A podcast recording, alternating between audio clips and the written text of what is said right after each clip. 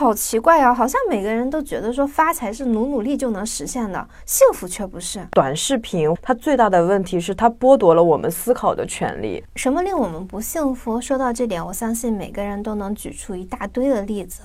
什么孤岛社会啊，啊九九六啊，高压社会，你这个老自恋人啊，我只能用一句老话奉劝你：莫装逼，装逼遭雷劈啊！真的，所以就是我会觉得，像现在那些擅长网暴的杠精，他们其实是把对自己的不满投射到了网络上面的人。醒醒吧，不仅地球不会围着你转，说实话，你家狗也不一定围着你转的。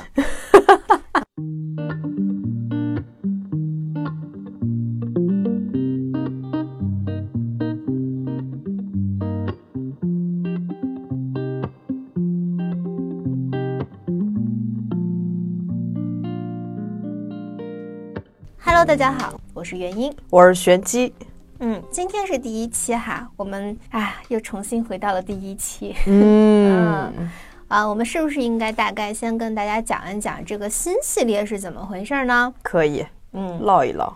啊，因为我们本身是独居人士，本身也是声音的重度用户嘛，嗯啊，从平时听单口相声啊、有声书、播客这些都会听，就是倒着听嘛，肯定不止听播客嘛。然后听着听着就会出现一个问题，就是我发现有声书它不成体系，嗯，就有些书我挺想听的，但是它的制作上不太精良。比较大的痛点是有声书它毕竟是书面语言。官方制作它虽然精良，但是有时候仔细思考其中的一句话，后面的几句就划过去了。对，嗯，看上去是二十分钟的有声书，但是实际上如果精神不能完全集中的话，实际上要反复听好几遍。嗯，而且书嘛，总还是希望听一听别人是怎么想的，有没有什么共鸣或者启发。然后正好我们自己本身的节目是做播客讲书，那我就想。那有声书如果能跟播客结合，不是很有趣吗？既有嗯原文，然后又有播客主们就是各有各的想法。那听完一小节，立刻根据这一小节去听听见解，这样的碰撞会不会很有意思？嗯啊，对于听众而言，是不是一种比较轻松愉悦的，又能摄取到正经知识的好办法呢？这个是，嗯，灵机一动啊。对我当时听到的时候，第一时间想到就是蒋勋读《红楼梦》。嗯嗯，我以前有一段时间就每天都在家里面放这个音频。当初听他讲解的时候，我觉得这个方式其实很好，因为它可以帮我注意到很多我不会注意的细节。对，而且会拓展我的知识面，因为确实是由一个更专业，或者是说他知识面更广的人在帮我解读这个《红楼梦》，而且还会帮人梳理逻辑。对。所以就这个很像小时候我们上语文课，然后老师在给学生分段的，甚至是逐字逐句的去拆解文章，对，就很符合我们古话说的那个“书读百遍，其义自现”嘛。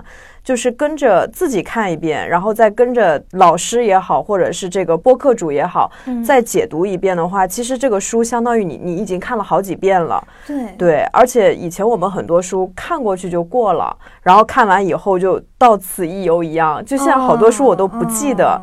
但是我觉得就配上解读的话，其实是可以。加深印象的，所以就我是觉得这个方式很不错。既然我们感到这个事情是会让我们产生成就感和幸福感的，那么我们今天选的这个书《幸福之路》，就希望我们能开拓出属于我们的幸福之路吧。嗯嗯，其实本身首选的书不是这本儿，然后机缘巧合变成这本儿开启，我觉得也挺有意思的，因为我们自身的播客也是从这本书开始启程的。非常微妙啊！罗素跟我们很有缘，不忘初心。嗯，啊，我们先介绍一下罗素吧。嗯，伯特兰·罗素是十八世纪末出生的，他总共活了九十八岁。我当时算了算，也很震惊。我从来没有想过，就是我觉得是一个智者活这么久，还挺时间很长。对他可能解锁了幸福的密码，所以能活的时间比较长一点。啊。他那个百科里面有他的那个照片啊，他是一个非常典型的英国绅士的长相，嗯，非常瘦高挑，有着鹰一样的眼睛哎呀，九十八年的人生很漫长啊，漫漫人生路，哎，可能就是不找点事儿干，很无聊。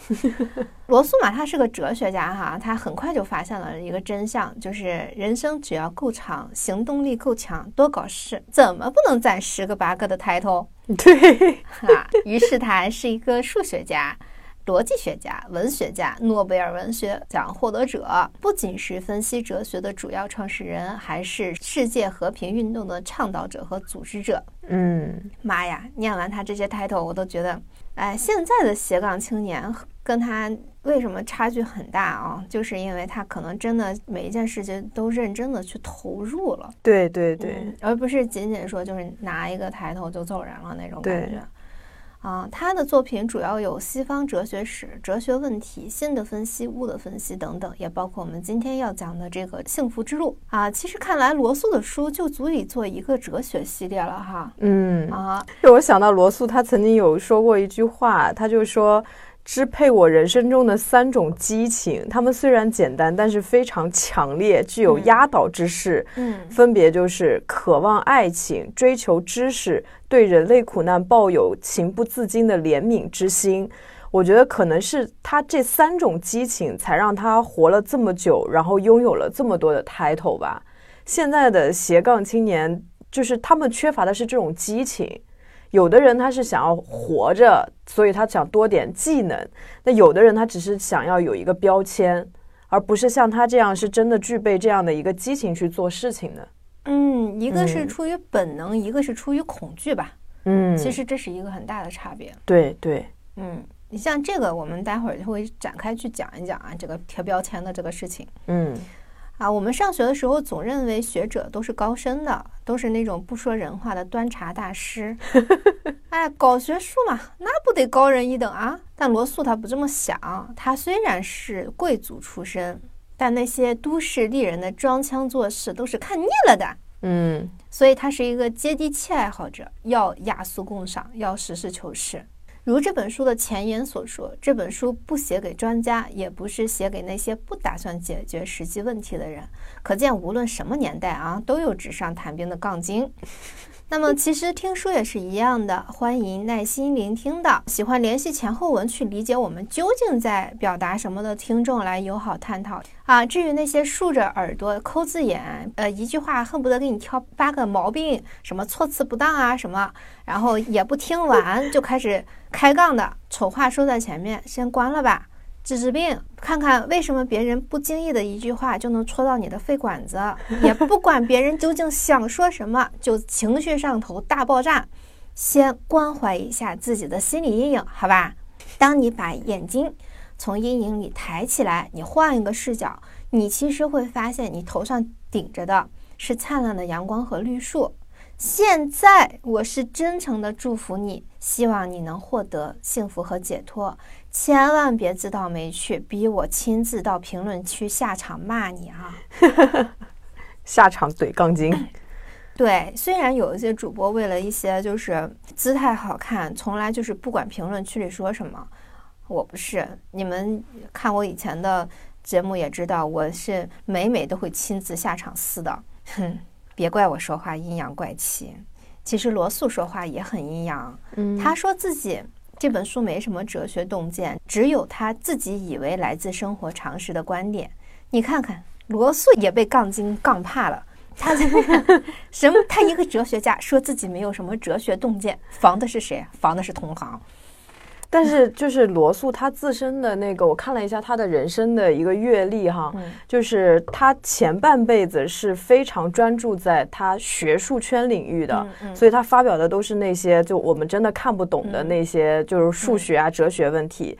然后因为他个人的。呃，经济状况也好，家庭生活也好，然后导致他后半生就要出来，你知道吗？他出来就开始写大众喜闻乐见的一些报刊杂志啊、文章啊这样的，所以就写的会比较通俗易懂。但这种方法其实，在学术圈是诟病的，他们会觉得他不专业、不严谨。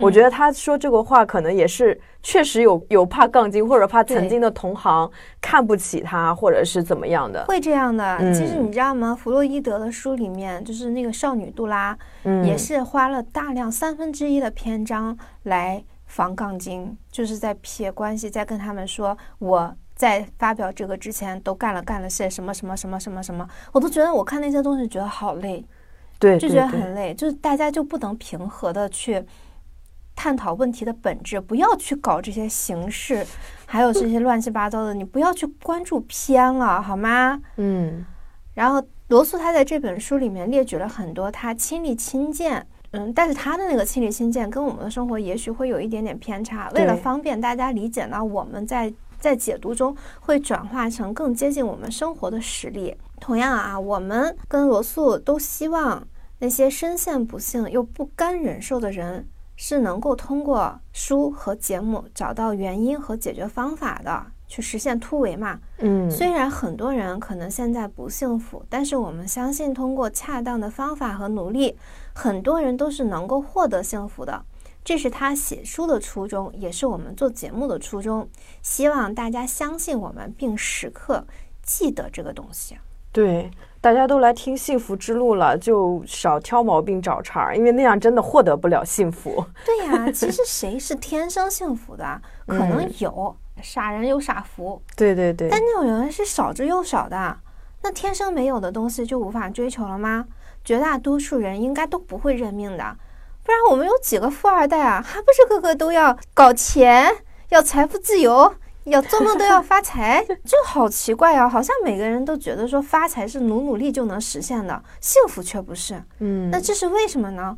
我后来想了一下。就是因为大家都清晰的知道钱长什么样，能干什么用，却并不知道幸福的定义，或者说幸福到底是什么。对，啊，幸福是财富自由、品质生活和亲密关系吗？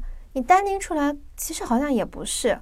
我们常常不喊说有钱怎么了？有钱也买不到幸福。有钱人哭的时候，我们且看不着呢，对不对？那我这说明其实我们也也很聪明啊，知道有钱其实并不解决苦恼。幸福的难度太高了，为什么拥有其中一样似乎也不够幸福呢？幸福快乐的关键到底是什么？我们就要做整整十期左右的节目去掰开揉碎了探讨这个东西。然后我觉得探讨完，大家听完也就知道到底是怎么回事了。嗯。我想到，哎，这个幸福到底是什么？我想到窦唯的那个《高级动物》那首歌，他不就把人类的各种毛病都写在那个歌词里面，什么矛盾、虚伪、贪婪、欺骗，对，然后他最后就一直在那儿呐喊：幸福在哪里？幸福在哪里？然后说地狱、天堂兼在人间。其实就人类社会，它就是这么回事儿，人很少会愿意说，我简单的只想追求幸福。嗯，找错了目标，对，那方向错了，你的选择就错了嘛。对，嗯，所以我们刚开始就是说，我们要先讲不幸福的原因，就先把窦唯的这些痛苦都先解析一下。对，啊，什么令我们不幸福？说到这点，我相信每个人都能举出一大堆的例子，什么孤岛社会啊，买不起房啊，啊，九九六啊，高压社会啊，是吧？其实觉得自己。幸福的人应该是挺少的吧？嗯啊，好像除了傻屌段子能够短暂的带来笑容之外，发自内心的感到幸福的时间少得可怜。嗯，我们常常说我们生在一个浮躁的时代，然而我们其实看这本书，哎呀，令人欣慰的是，原来十九世纪也没有好到哪里去。对，更让人欣慰的是什么呢？我们现在喝酒蹦迪，年轻人是吧？啊，十九世纪也是这样子。嗯，那么潘多拉的宝盒打开时，我觉得里面绝对有酒精的发明指南。酒精真的是个好东西，只要有酒，我们就能逃离现实片刻。嗯，所以无数人都将幸福托付给了他。那其实你看，人是多么渴望幸福，哪怕是短暂的、虚假的、片刻的快乐，或者是放松，他也不愿意放手。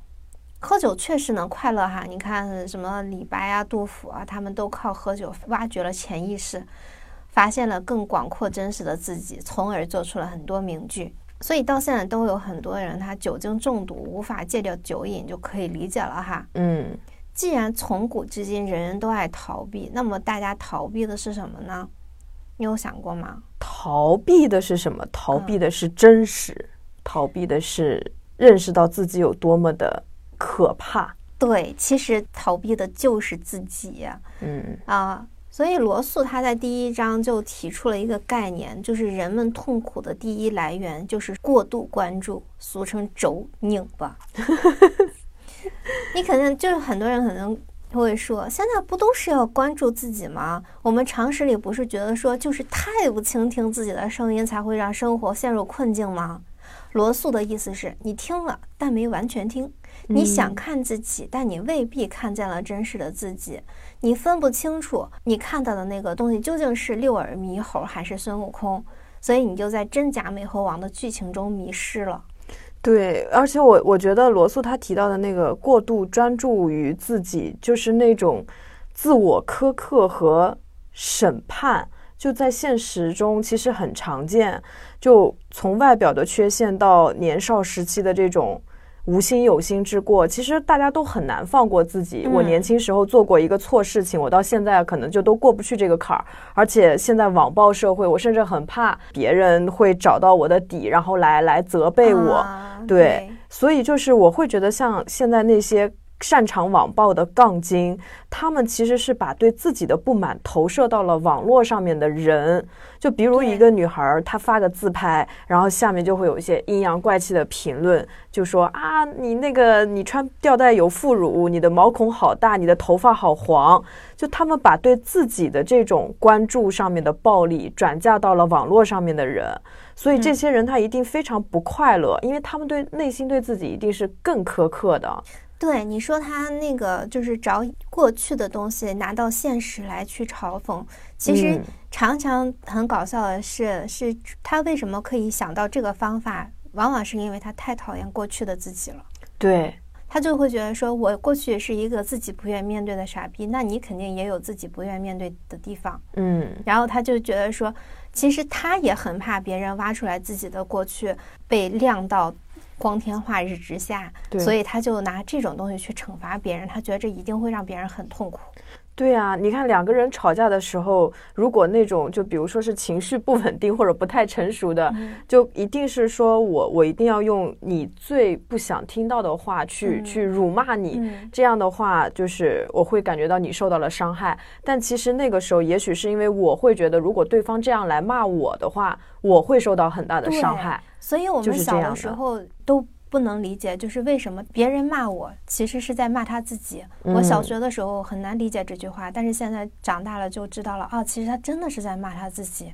对，嗯，都是痛苦啊。嗯，所以说很多人提到杠精的时候，说解决杠精的方法就是顺着他的思路去怼他，而不是跟他讲道理，因为你讲的道理他听不懂。当他说你怎么怎么样的时候，就比方说一个杠精说：“哎呦，你好胖啊。”那说明他自己比较恐惧胖这个问题。其实怼杠精比较好的方法就是啊，对啊，我是胖啊，那怎么了呢？就是你的不在意是最让他抓狂的哦，是，对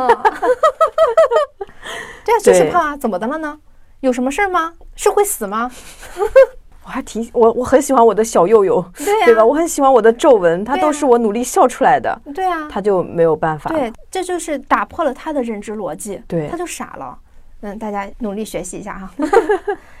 所以罗素他提出了一个词叫自我沉溺。像这种自我沉溺呢，就除了刚才我们说到的那些方式，还另外其他最常见的就是罪恶感、自大和自恋。我们在听有声书的时候，可以说可以听到罗素对这个三点的那个举例啊，话都让他说完了。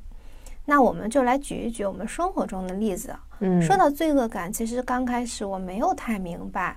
我甚至还专门去录音室去找那个玄机探讨什么是罪恶感。对他那个书里面说的是有点绕，然后我当时就举了一个例子，就是那些就有暴食症或者厌食症的那些人，他们从小因为有错误的认知，他们就可能是偶像剧或者什么的得知，就是胖是不美的，控制不了身材，这个人就是失败的，所以他们潜意识里就把吃好吃的东西看成是犯罪，他不自律，他也是犯罪，但是就。就是谁都有吃点好吃的，就比如奶茶呀、炸鸡啊什么的欲望的时候嘛，所以他一方面无法放弃这种快乐，另一方面又因为产生这种快乐而有了罪恶感，不断的这种压抑压抑，他发展到严重的时候，他就成了这种暴食症或者是厌食症。啊，然后我才恍然大悟，原来就是吃什么吃多了会后悔。竟然是不幸福的来源。嗯，我还真的就是哎呦醍醐灌顶到，那减肥的人简直太不幸了，不仅有着吃不了美食的苦，偶尔吃点好的，居然还要受到心灵的谴责。对，那我其实就理解为什么那么多人，包括我自己，减肥不成功了。因为人受到谴责的时候，总是想要辩解或者逃避的，嗯，心里的声音无法逃避。像我这种很叛逆的，我就会破罐子破摔，老子就要吃。哎，所以你真的 不能小瞧本我、自我和超我的打架，哪怕是这种减肥，看来就是已经很平常了，融融入在我们生活中，人都在做的事情。其实会让人产生大量的沮丧感，对，特别是青春期的女孩，真的很容易因为这些感到焦虑。对，所以其实姑娘小伙们，只要不是胖到影响健康，什么痛风啊、尿酸高呀，这也确实不太行，是吧？就真的不要去追求什么好女不过百呀、八块腹肌啊。其实你的身体不傻的，只要你。身体健康，正常吃饭，他不会给你胖出什么花来。对，人家自己也也要舒适的运转的呀。对，而且同时我们要管好我们的嘴在哪个方面，就是不要没事去评价别人的高矮胖瘦，这个东西是没有标准的。我们青春期那会儿，有些小伙子逗姑娘就是很嘴贱，什么瞧你那个大象腿，其实。小伙子那个时候是连腿到底该多粗多细都没数，他其实分不清网络上那些小鸟腿他们在生活中到底是什么样子的。嗯，啊，但是我们小时候吧，我就印象特别深，其实是不好意思指出人家的缺点的。嗯我记得第一个讲我说大象腿的男生，我其实看着他可以数了他无无数个缺点出来，比方说他的眼睛很小啊。他个子很矮呀，他的招风耳很丑啊，其实这些我都能讲，但是我会觉得说，我说出这些东西会伤害他的自尊，会给他带来很大的伤害。因为说实话，大家都不是什么吴彦祖啊、金城武的，我我真的很怕我说出那些话，哎，他就会哭着回家找他妈妈重新投胎 啊。所以你你不要欺负人家姑娘，就是嘴上一时爽，说不定会成为人家的阴影。别干这种没素质的缺德事儿。对我们小时候都好像被或多或少说过。对呀，嗯，但是我们真的是出于善良和有素质才不去回怼你的，不是因为你真的长得天衣无缝。在世的潘安是吗？就是，对，因为我觉得从根儿上来讲，就是首先是树立正确的那个三观嘛。如果因为这个社会舆论觉得怎什么瓜子儿脸呐、双眼皮啊、白皮肤啊，这些才是美，最终惩罚的就是我们自己。嗯，因为这些审美其实都是营销出来的结果。对呀，人家不说这些你达不到的，就是正常人达不到的东西，他们怎么赚钱呢？对呀，根本就不是事实。我们前两天不还看了一个那个同事发的那个什么网红下岗力的那个短视频，说人人都是韭菜，然后太形。形象了，就女孩为了美，然后做各种护肤的，什么刚开始可能是美白面膜各种，然后慢慢开始刷酸，明明角质层特别薄，然后给自己一刷就把皮肤直接给刷坏了。哦，是的，是的，其实都是为了赚你的钱，然后给你制造焦虑，好吗？哎呀，那么书中提到的罪恶感，我们也不妨小小的就是讲一下啊，因为书面语真的有点绕，嗯。罗素举的例子，他举的那个例子实际上是一个妈宝男啊，妈宝男，我们这些年其实见识了不少哈，比方说著名的时间管理大师呀，无性男犯人啊，与我们常见的纵欲啊，罗素举的例子其实恰好相反，他真的就是那个时代的病态表现。嗯，他觉得那个例子他非常恋母啊，是很怀念在妈妈怀里的纯真幸福时光的。那谁不愿意重温美好的过去呢？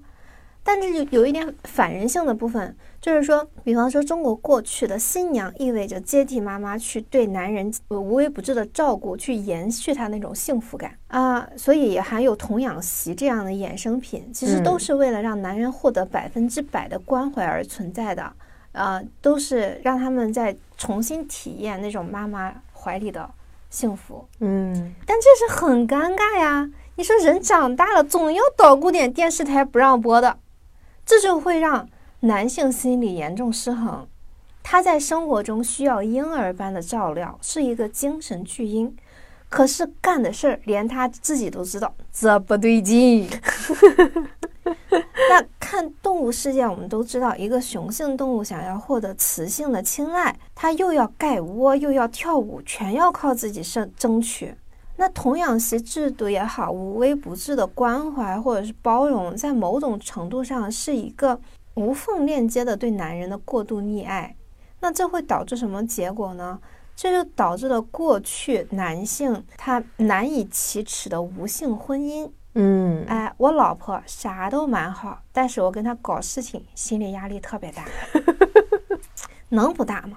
自己的老婆时时刻刻都能在心里和妈妈挂上钩。嗯，大不敬啊，就差没在脑门子上贴“我有罪”三个字了。老婆被男性的罪恶感无性化。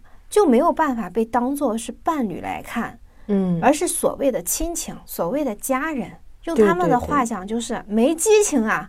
那激情上哪去了？其实是被罪恶感消磨掉了，不是因为时间太长。嗯，大孝子哎，能在这种事情上有了欲望，才见了鬼了好吗？对。那真实的欲望怎么办呢？那很多小机灵鬼就开辟了新方法。当然不能逃避自己的欲望。又不是和尚，憋着多痛苦啊！那是能憋得住的吗？所以他们就要去找小妾、找小三，或者是嫖娼，才能在床上真实的做自己。小三狐媚呀，又狗狗又丢丢，虽然不给我做饭，不给我穿衣啊，但他好就好在跟我妈一点儿都联系不起来。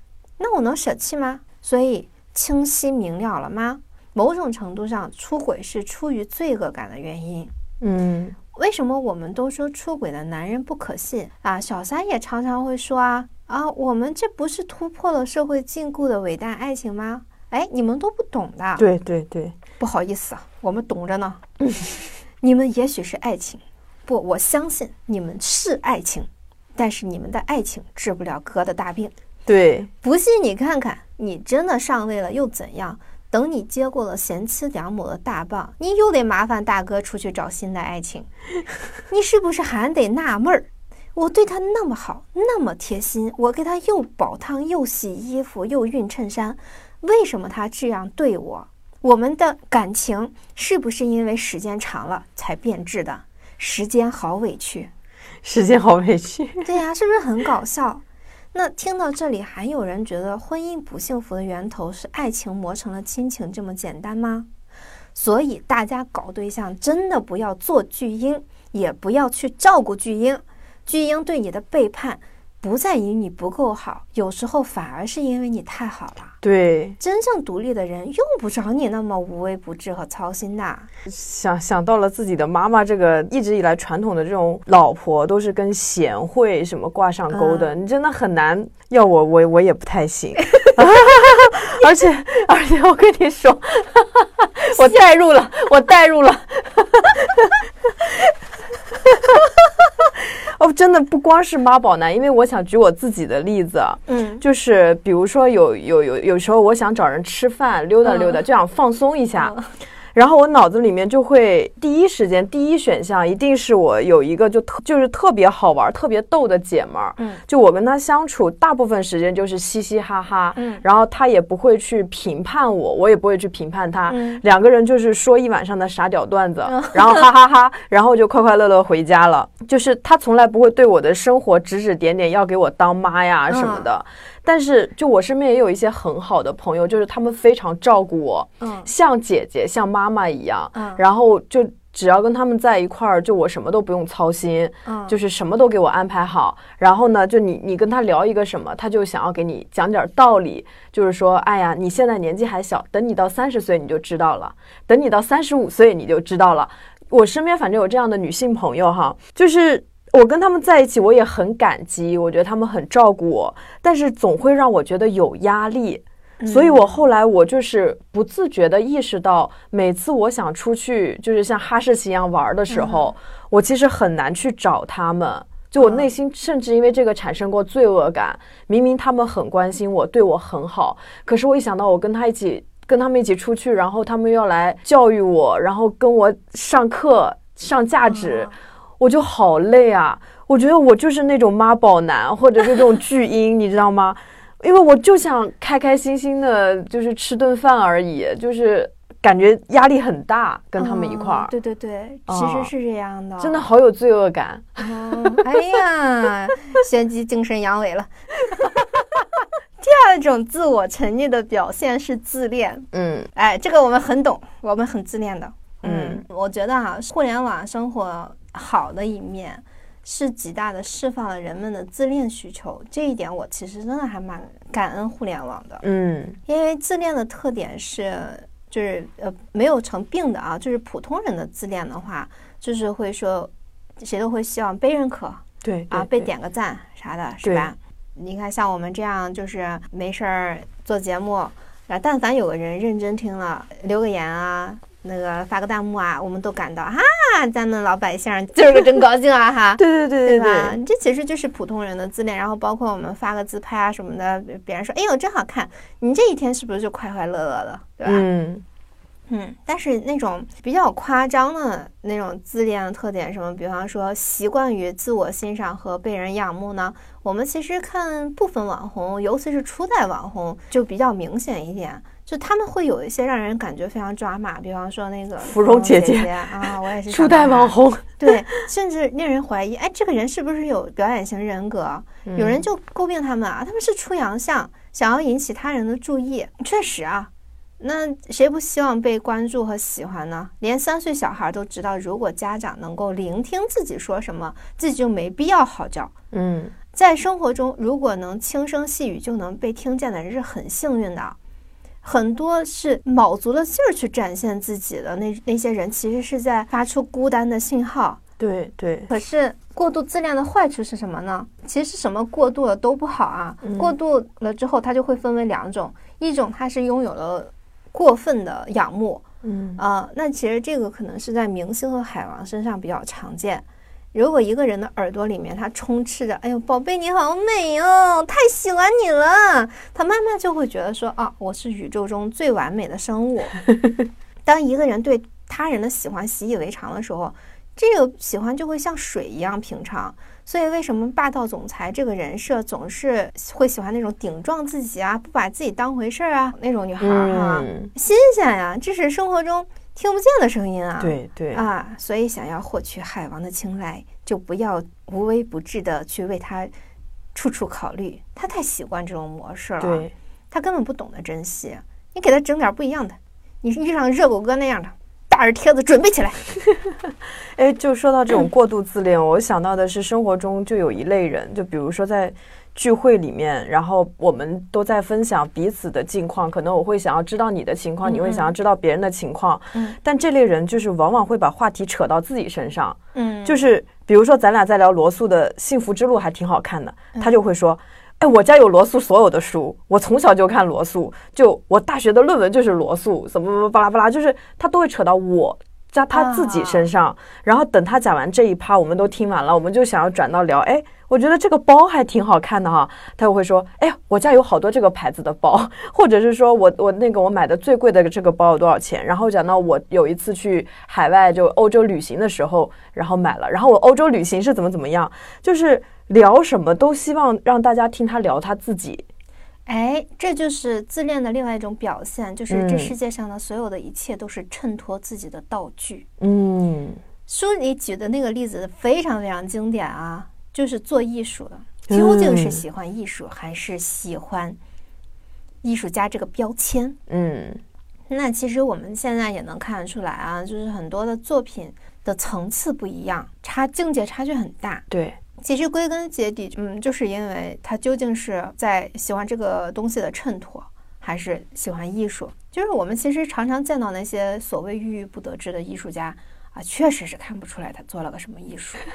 你说艺术是超脱的记录与表达吧？说句不好听的，有些艺术家真的让人感觉到他其实是禁锢在自己的小世界里面的拧巴，他是看不见这个世界的。嗯。可能他都会狡辩呀，什么艺术就是在表达自己啊，但你也不能只表达自己啊，只能看见自己那一亩三分地，你永远在跟自己的创伤痛苦过不去。你这不就是在哭着喊着要挟别人接纳你吗？人家疯了。你是谁？你经历过什么？对别人来说真的不重要。对你只表达自己，你当然无法引起共鸣。你还要别人喜欢你啊？凭什么呀？我觉得说艺术在某种程度上，它一定是替一部分人发声的。你在表达你自己的同时，你是在替这一部分人去描绘一些什么东西。你是需要引起这一部分人的共鸣和理解的。然后再在其中折射出自己的某个部分，嗯啊，你总不能说你是在替自恋群体发声吧？人家各有各的自恋，用得着你代言吗？人家确实各有各的自恋，自恋的人各有各的自恋，根本就不关注对方。我想到，就是我记得我之前提过那个日本的艺术家叫横尾中泽，他有一个访谈录，他在里面就会一直提到个体和个人的概念，然后他就比较推崇艺术家把自己作为一个宇宙的个体去表达和创作，就是我跟全人类是共命运的，然后我会用人类的视角去观察现在整个社会上的问题，而不是用个人的。方式去创作，对。你沉溺在个人的那种情绪里面，你的作品就会很小很窄。对，所以有很多人的作品看上去它不值得收藏，甚至说它哪怕批量生产了，你也会觉得这个东西它会过时。其实就是因为它太窄了。你做艺术，艺术一定是要有一些永恒的特质在。你没有这个永恒的特质，只有可能过两年你自己都觉得自己傻屌的那些东西，那凭什么让别人买单呀？没错。但自恋哇，是吧？我们大部分人不是艺术家哈。那这个自恋在我们的生活中是怎么体现的呢？就除了刚才玄机举的那种例子之外，我觉得比较典型的是这几年大家都是一窝蜂的去旅游、摄影、烘焙、运动、插花。啊，说实话啊，这些事情我当然都干过呀。啊，我觉得他们能引起人们的追捧，首先还是因为热爱他们的人给大家带来的那种感受，对那种热情活力。嗯，那究竟是真情流露还是装逼？他的那个描述是不一样的。带来的感受是不一样的。对，当然我不觉得跟风就怎么样啊，我觉得跟风很好呀，什么跳伞呀、滑翔翼啊、骑马、高尔夫，如果不是有真的热爱它的人去做了，闪光到我们了，我们可能也真的不知道还能做这些，对吧？啊，别人提供了一个渠道，我们去尝试，然后再从中看看自己啊适不适合，没有什么不行的。嗯。但是那些仅仅想要把这些美好标签贴在自己身上的人就不一样了。其中有一个很大的差别是，前者的作品中会有很明显的个人特色和观点理解，那么贴标签的人他会更注重技术方法和道具。当然，最最关键的是，免不了还有吹嘘和拉踩。哇，我觉得就摄影圈里面好多这种老法师。哎，对。就是，呃，就是那种，其实他的照片没什么东西可看，但是他就会说：“你看我这个光圈，你看我这个德味儿，是吧？”啊，还有我们生活中比较常见的什么啊，健身没几天，呃，瑜伽垫、健身服、这专那鞋的高端装备，买了个齐全。嗯，这没什么，我们认可这个行为。嗯，但是如果整天跟人说这个。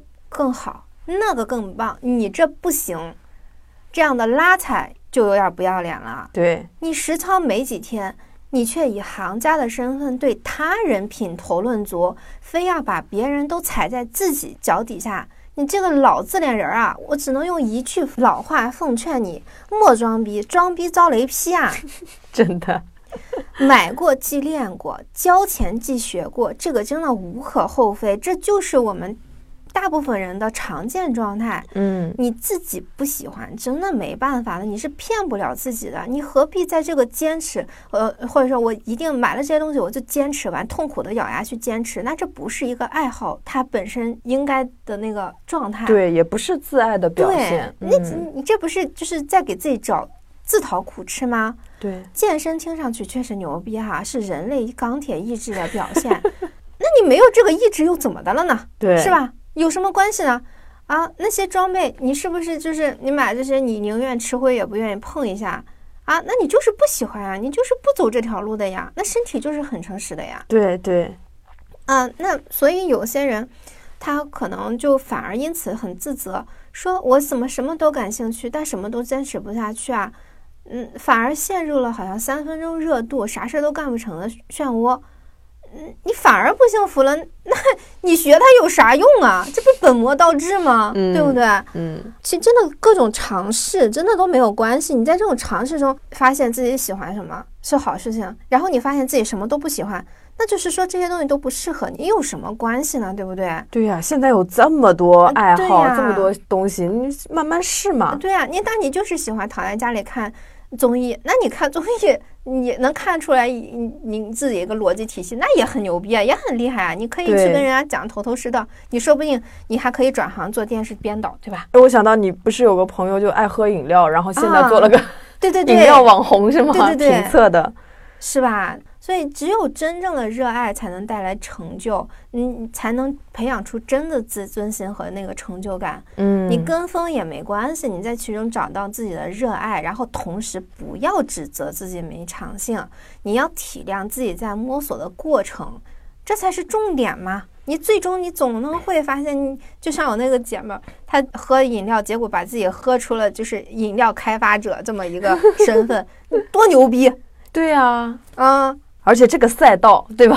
基本上没有人，好快乐啊！一个人随风奔跑，就喝嘛，一天到晚喝嘛。对对对，而且哦，我我觉得像这个时候，这个。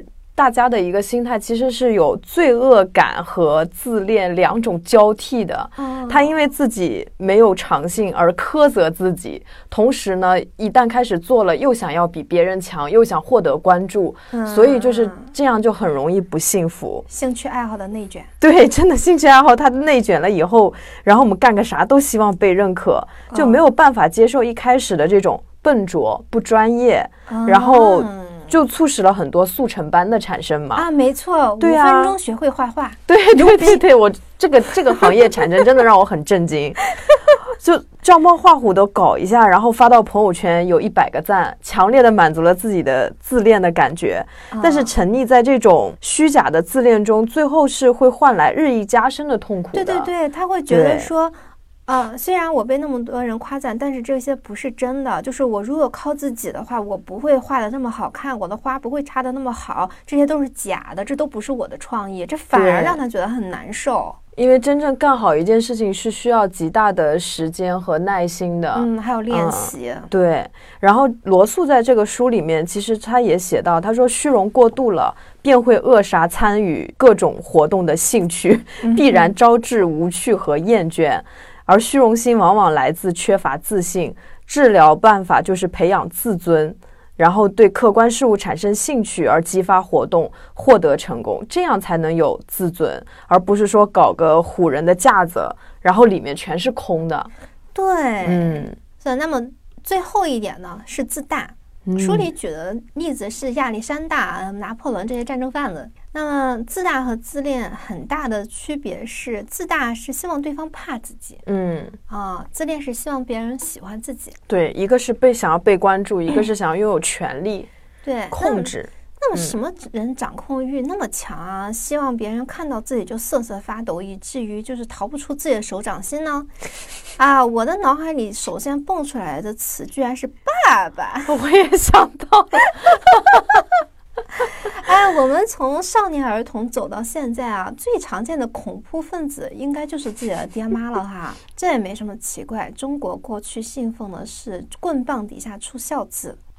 如果听众有父母对自己始终是和颜悦色，什么都会听一听你的意见，那我就先在这里说一声恭喜你呀！嗯啊，但是我们生活中还有一些自大的表现，就是控制欲很强的人。对对啊，除了父母之外，就是我们平时周遭可能会有着那些聊着聊着天儿，就对方爹味儿妈味儿就冒出来的，嗯啊，也不管你是什么计划，也不管你是什么类型的人，他就非得觉得说他的经验更足，更胜一筹，嗯，就非得给你指导指导，非得给你他贴个标签儿，非得告诉你，哎呦，原来你是这样的人呀。更夸张的是。就是那种整天在微博底下给人博主提意见的。你应该这样，你应该那样，你你这样，我对你很失望。哎呀，这种上赶着给人做爸爸，我真人送你四个大字，关你屁事儿。对，从罗素的文章来看啊，这种病态的自大往往是受过极大的羞辱，是这种相关的羞辱哈。嗯，所以他们那些自大狂常常也有着自卑的一些痛点。对比方说他某些能力不行 啊，我可没说什么能力，你笑什么？因为想到了某些人 啊，什么控制欲超强，但是他其实又没什么话语权。对于这种好为人师的人吧，生活其实本身令他最痛苦的就是为什么凡事不能按照他的剧本发生？醒醒吧！不仅地球不会围着你转，说实话，你家狗也不一定围着你转的。嗯。人啊，真的除了管好自己，其他都随缘，好吗？嗯，你要觉得自己别人做的不好，你你就去按照你的想法去做，比他做的更好，不就好了吗？啊，不要做这种精神上的臭流氓，真的是管得太宽，自己的事儿都没管好。对呀，啊，说别人头头是道，到自己就是啥一窍不通。对呀，啊，当然不幸福的原因不仅仅这三种啊，接下来的日子里我们还会解析更多。解析起码两好几个月，为什么我们要从这个东西开始啊？我后来想一想，是因为我们不仅要知道如何幸福，而是呃，要首先要看清楚不幸的种种真面目。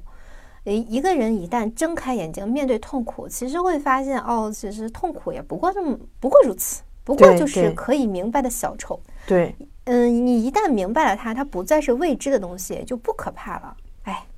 哎。所以，如同书里所说，不幸的原因有千百种，但共同点都是在年轻时被剥夺了正常的满足。注意，就正常的满足，这说明什么？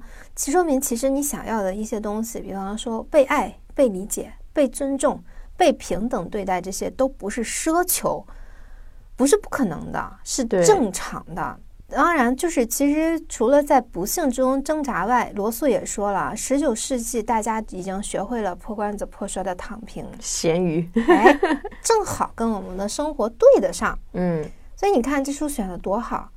但是那时候大家也有一个同样的问题哈，就是躺平中如果掺杂着一丝不甘心，躺也躺不快乐。我们支持躺平，但是我们要躺的快乐。嗯。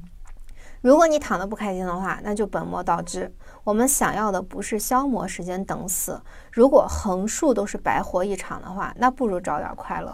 对吧？对对，这里我很想 Q 一下我的男神加缪，就是他的那个荒谬哲学，其实很好的就印证了你刚刚说的那个点，因为他就是会认为人生它就是荒谬的，特别是近两年，比如说疫情期间发生的各种事情，我相信就大家的感受应该也很明显。哎，就这世上竟然会发生这样的事情，但是他就是加缪是认为没有一种命运是对人的惩罚，然后只要竭尽全力就应该是幸福的。的拥抱当下的光明，不寄希望于空渺的乌托邦，振奋昂扬，因为生存本身就是对荒诞最有力的反抗。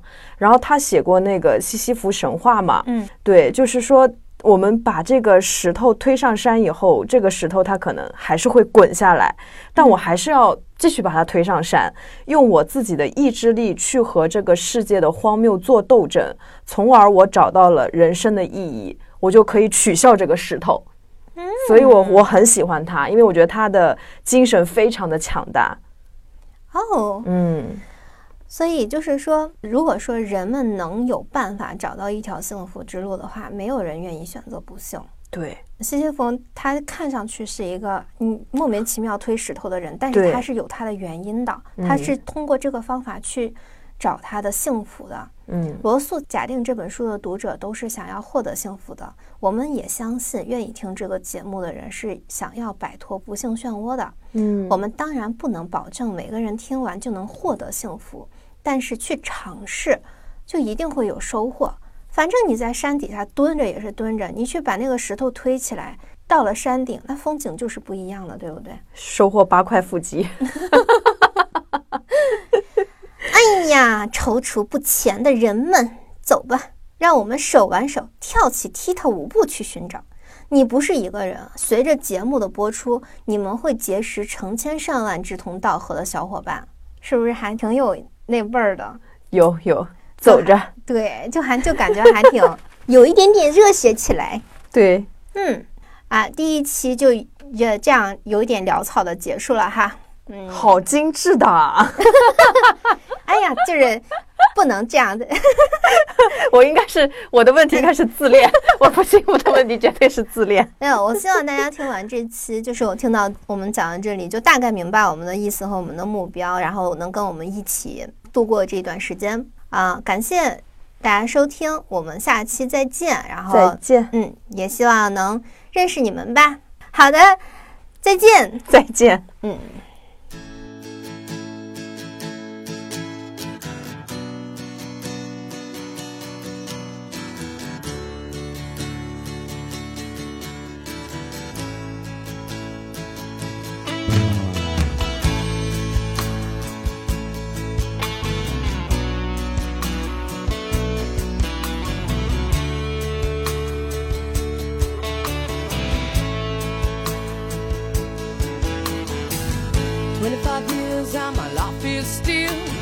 trying to get up that great big hill of hope for a destination. I realized quickly when I knew I should that the world was made up of this brotherhood of man, for whatever that means. Into a crisis.